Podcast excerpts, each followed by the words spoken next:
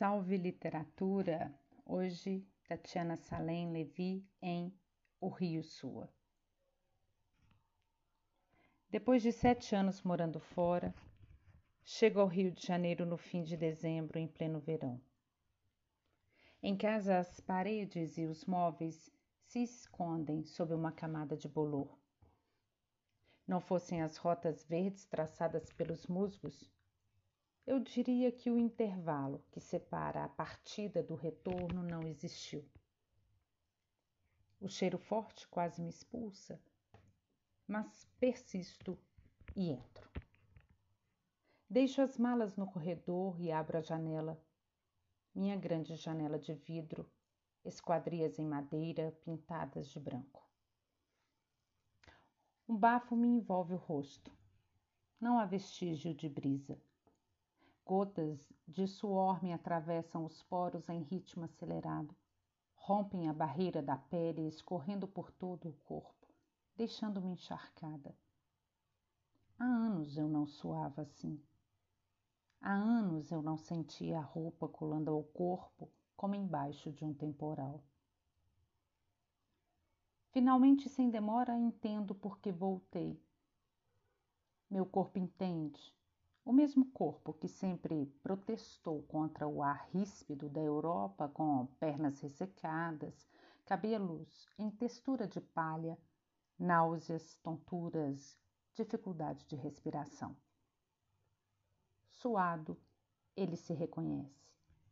Muito antes do que eu imaginava, meu sangue desperta, atiçado pelo mês de dezembro.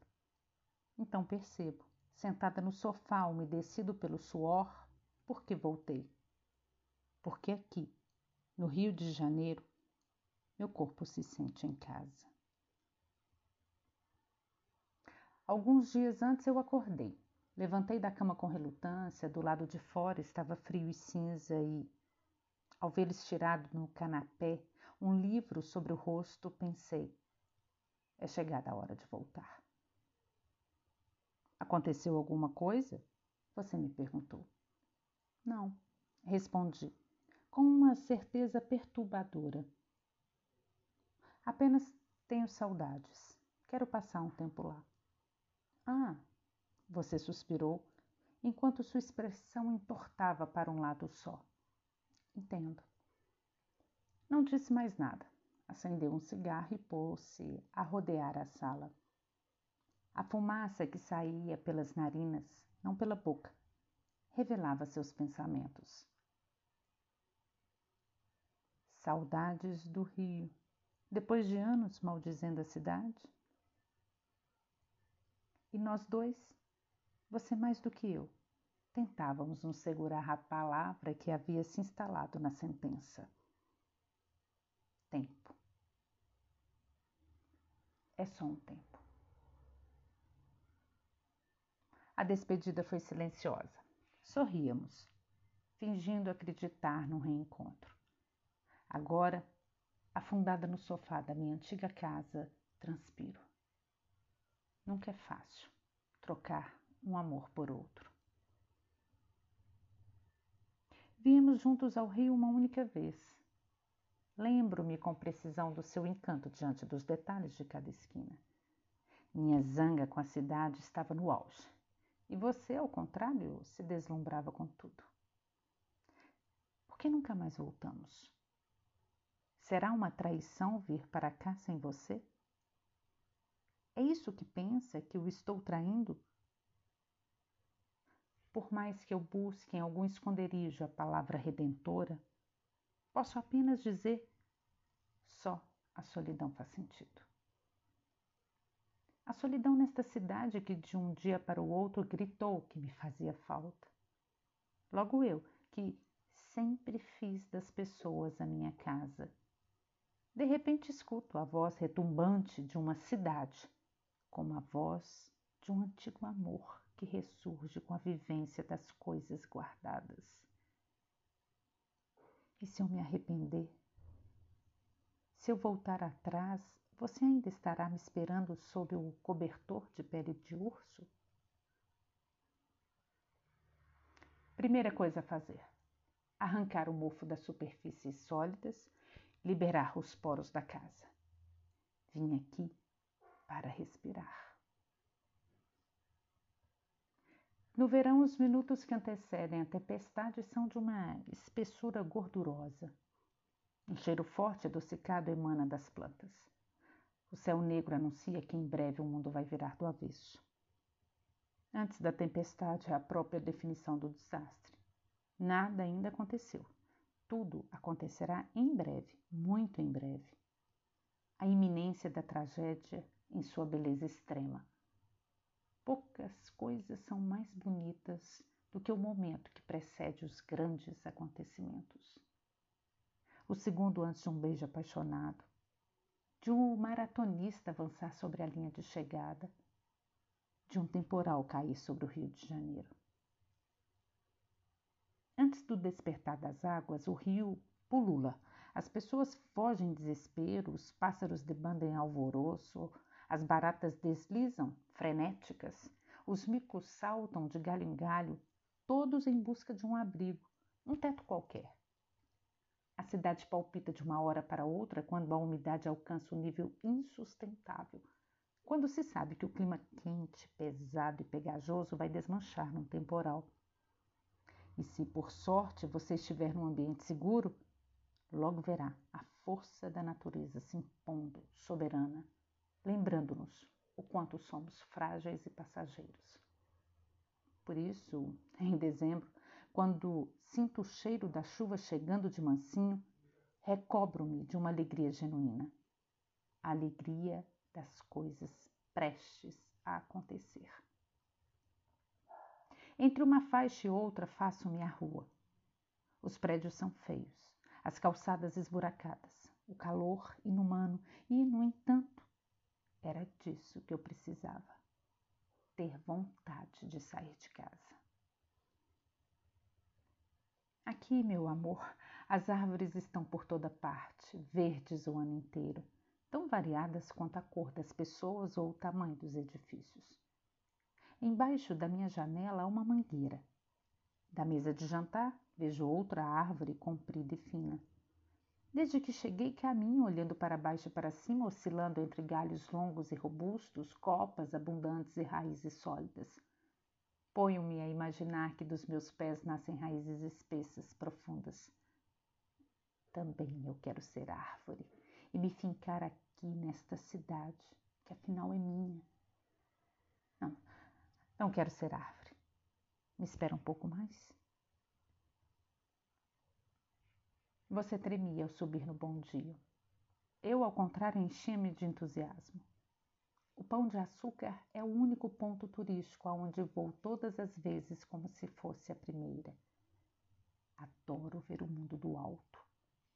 Do Morro da Urca, quando vejo um manto d'água refletindo sobre as pedras, tenho a sensação de ser viajante e estar descobrindo o Brasil. Imagino-me 500 anos atrás, ancorando uma pequena nau na Baía de Guanabara e sucumbindo ao espanto ao me deparar com a paisagem ainda virgem. Não invejo tantos índios que aqui estavam quando os portugueses que aqui chegaram e descobriram um mundo inóspito, escandalosamente belo. Quase uma semana de faxina. Já não há musgos na superfície das coisas, mas ainda não consigo tirar o bolor impregnado dentro delas. Quando a angústia se torna intolerável e com ela a dúvida e a saudade, desço em busca de alívio e mergulho na piscina sob a tempestade de verão. As crianças riem dos trovões que ribombam e iluminam o céu como se fosse dia.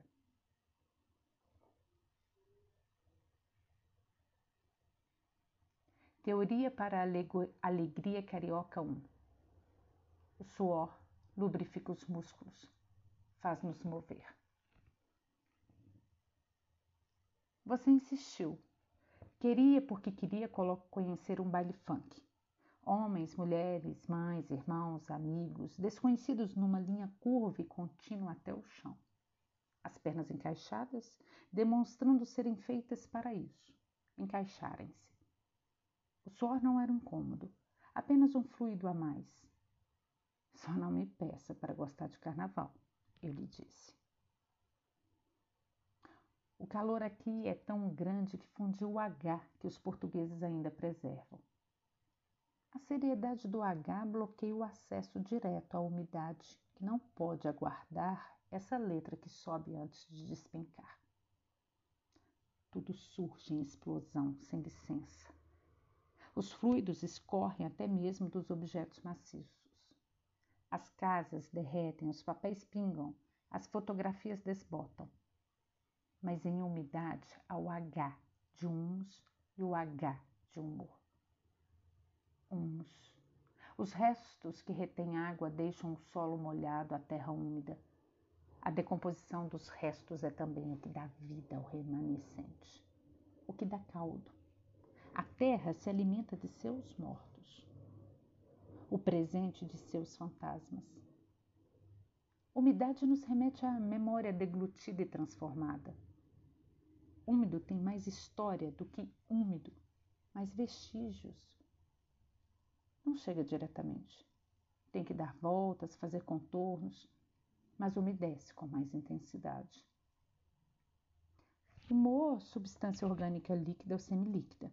Segundo a história natural, o organismo humano teria quatro tipos de matéria líquida ou semilíquida: o sangue, a fleuma, a bilis amarela e a bilis negra.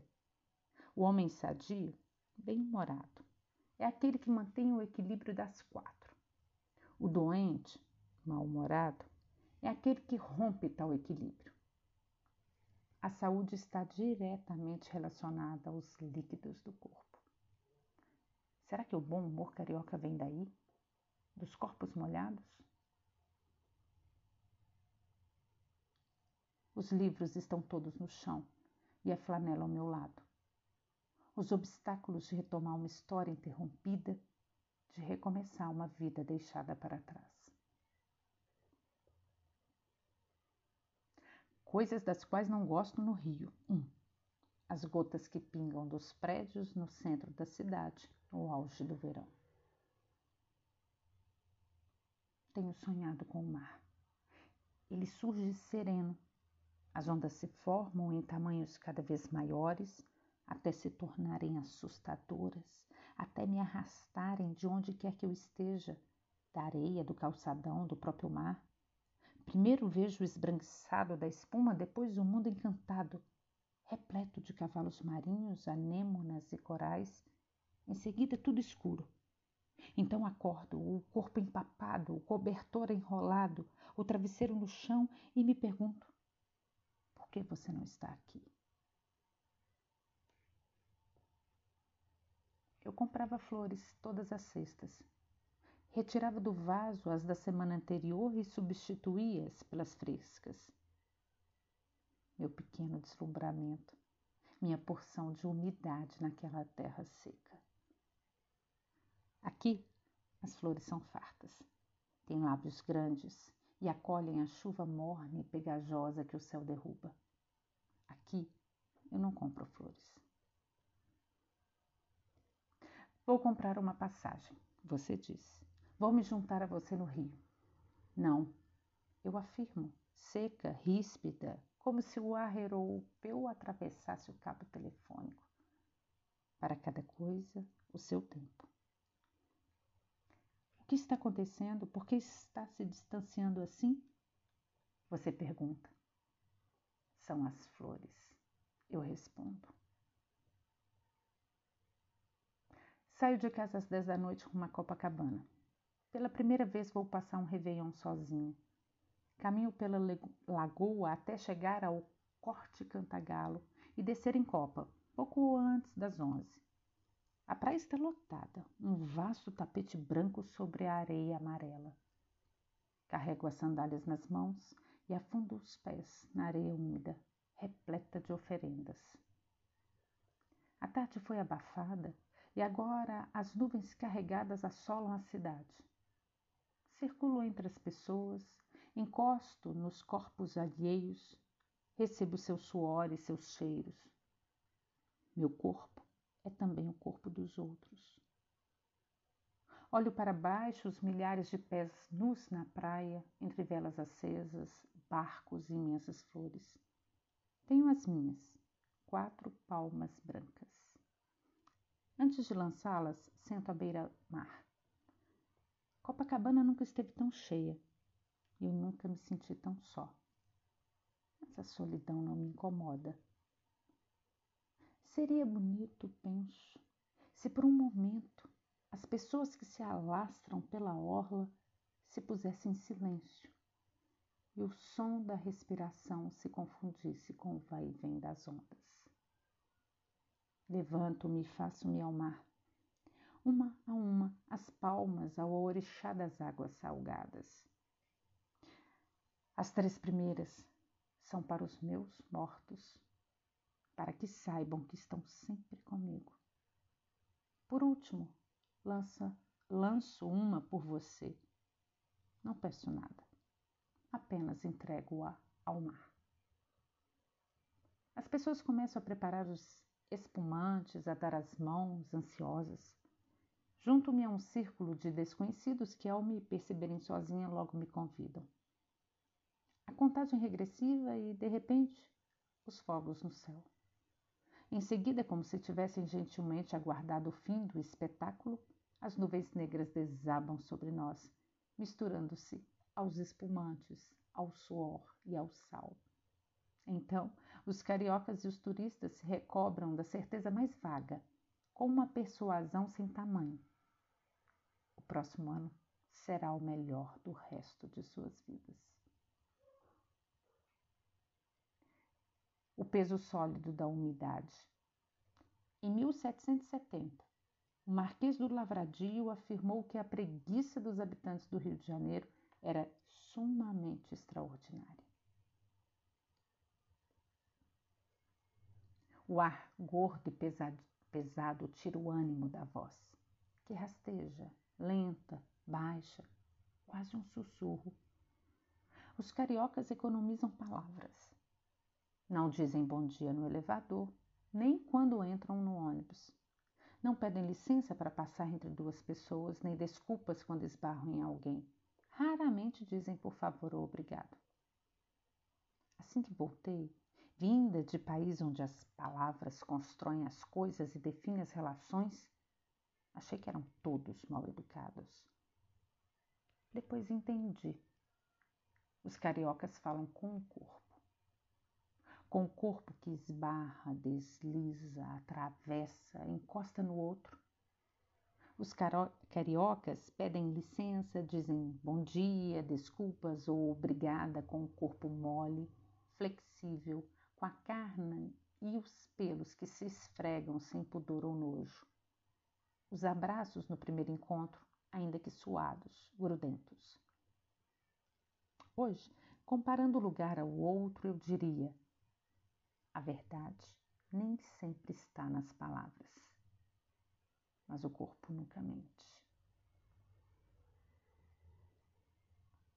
Acordo sobressaltada, o vazio ao lado da cama. Difícil escolha, o ar ou a mão. Teoria para a alegria carioca 2. A tristeza sai pelos poros. Etimologicamente, melancolia significa bilis negra, um mau humor, um humor mau, umidade negra transbordando do corpo. Ao contrário dos outros três humores recenseados por Hipócrates, bilis amarela, fleuma e sangue, a bilis negra não existe, é apenas uma ficção. O carioca não aceita tristeza não sabe conviver com a dor. Não está bem? Dá um mergulho no mar, abre uma cerveja gelada, vai sambar na lapa. Tristeza só com música, só em comunidade. Tristeza só com alegria. Por isso saí daqui, fui embora por tantos anos. Nada é mais contraditório à felicidade do que a obrigação em ser feliz. A exigência pela alegria no rio pode se tornar tão opressora, quanto o céu cinza de Paris, Londres ou Berlim. Tudo em excesso vira banal. E eu não conseguia ser feliz tendo que ser feliz o tempo todo. Se o ar não falta, perde-se a necessidade de respirar. A postura do melancólico. Sentado, arqueado sobre si mesmo, a cabeça inclinada, o queixo apoiado numa das mãos. Ele olha para baixo, perdido no vazio. O corpo paralisado, petrificado, a alma mergulhada em lembranças e pesares. Como ser melancólico no Rio de Janeiro? Você abaixa a cabeça, mas do seu lado direito um morro se ergue, imponente. Do lado esquerdo, a natureza escandalosa se impõe. À sua frente, a linha infinita do mar. Você tenta, mas o olho direito teimoso quer ver a paisagem. O esquerdo é tragado pelo verde. E você sabe que, se porventura levantar o rosto e mirar o horizonte, não terá escapatória. Você vai sorrir. É preciso então encontrar os cantos melancólicos da cidade, aqueles em que se pode olhar para baixo sem ser sugado pela paisagem. Mas onde?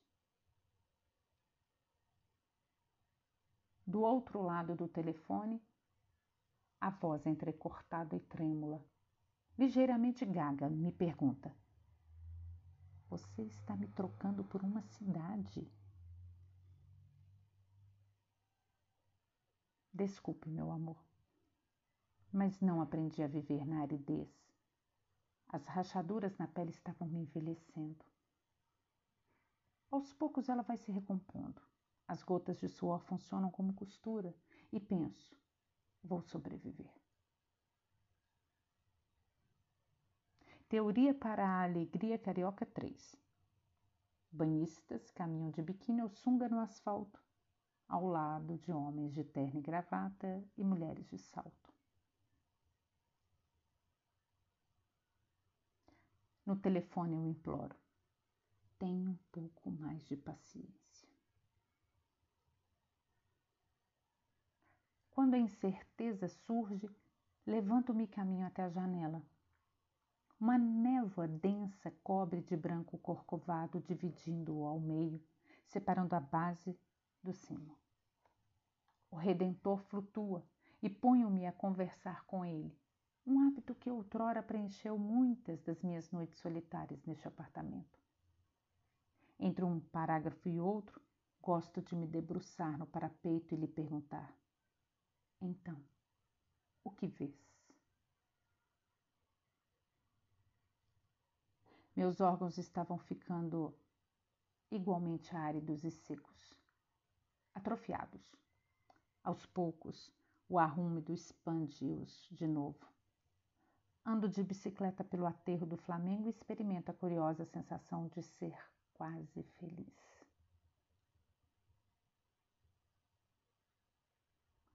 Não me peça para falar como se o tempo não tivesse passado. Eu lhe digo. Do outro lado, sinto o peso do meu egoísmo. Para você, o tempo está intacto, monolítico, à espera de alguém para empurrá-lo.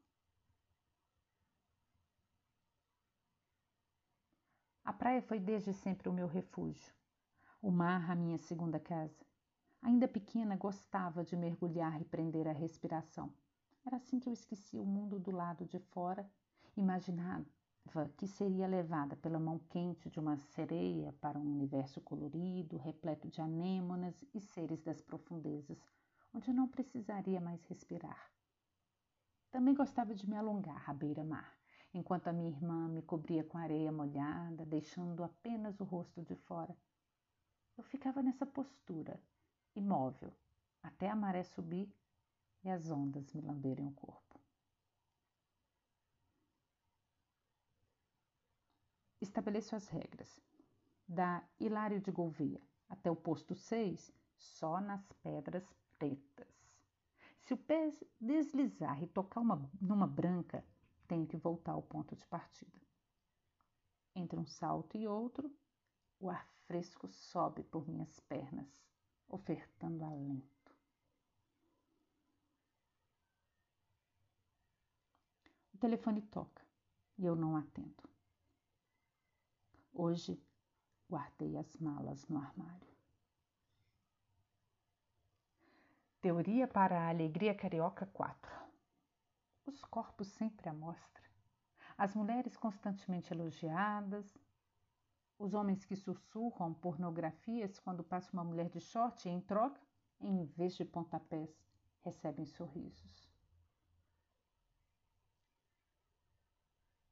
Noite de escolha do samba enredo na quadra do Salgueiro. Vou ajudar a compor a torcida pelo samba de um amigo. Meu corpo é apenas mais uma célula de um vasto tecido, um manto uniforme de pelas e peles e fluidos. Impossível não beijar na boca, diz uma amiga, aqui só se respira em conjunto. Tento sugar o ar rarefeito e não consigo. O pânico começa a se instaurar e penso nos corpos organizados do outro lado do Atlântico, até que o ar falta ao cérebro amolecendo os membros e dou permissão ao meu corpo para fazer parte de uma massa anônima e se misturar a outros corpos até achar um que de fato lhe apeteça. Ao voltar para casa, a única culpa é a culpa de não sentir culpa alguma. No telefone você afirma: sua voz está diferente. É a umidade, eu digo. Purifica a voz. Coisas das quais não gosto no Rio. 2. As baratas saindo dos bueiros afoitas durante o verão. Sentada no único bar do arpoador, peço uma caipirinha. São pouco mais de sete horas, o calçadão e a areia continuam repletos embora não passe de uma quarta-feira. O sol está quase a mergulhar. O mar brando reflete o vermelho do horizonte, enquanto a grande pedra acolhe mais e mais gente. Não faz tanto tempo baleias eram arpoadas de lá. Baleias que hoje raramente surgem por aqui para espanto e comoção dos cariocas. Escuto os risos à minha volta, a conversa dos outros, Vejo as pessoas que passam em bicicletas, as que tomam água de coco sentadas num banco de cimento ou numa mesa de plástico. O Rio de Janeiro no verão diz muitas coisas banais, porém verdadeiras. Diz, por exemplo, que complicar o que é simples, a vida, não serve para nada. Que cultivar a dor é perda de tempo. Que mesmo quando a alma é pequena, aqui tudo vale a pena. O rio diz: deixe essa tristeza para lá. Veja a beleza da paisagem que se desenrola em sua realidade concreta, espantosamente simples. Desembrulhe-se, saia de si mesmo, veja o que se expõe diante de você. Felicidade é isso, a beleza, o real. Quando o sol se põe, o corpo o copo está vazio. As pessoas se aglutinam numa espécie de assistência ao juízo final. E assim que a esfera encandecida mergulha no mar, todas juntas batem palmas, assobiam e agradecem. E eu, que sempre achei esse espetáculo de um ridículo sem tamanho, quando me dou conta, estou batendo palmas com os outros, fundida no anonimato, alegre em reencontrar o entusiasmo. Quando concluímos o gesto e as pessoas se afastam e começam agora sim a voltar para casa, eu penso que afinal não preciso de você para tê-lo comigo. Há dias o telefone não toca. Talvez você queira evitar a resposta que, leve e simples para mim, faça cruel para você. Sim, eu te troquei por uma cidade.